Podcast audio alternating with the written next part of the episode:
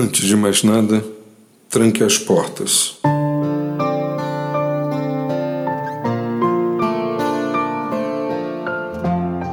O fato é que, em algumas circunstâncias de nossas vidas, se fazem necessárias medidas mais contundentes. Quando somos abordados por alguém que pretende violar nossa intimidade pessoal ou familiar e retirar algo que nos é valioso, é preciso fechar as portas sem vacilar, atitudes concretas de proteção poderão ser decisivas para separar a alegria da tristeza, a enfermidade da cura, o isolamento da aceitação e a morte da vida.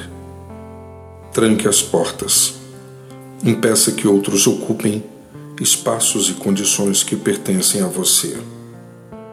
Tranque as portas. Promova a segurança para si e para aqueles que caminham ao teu lado. Tranque as portas. Mantenha viva a dignidade concedida a você por Deus. Ninguém tem o direito de tirá-la. Tranque as portas. Você tem as chaves em suas mãos.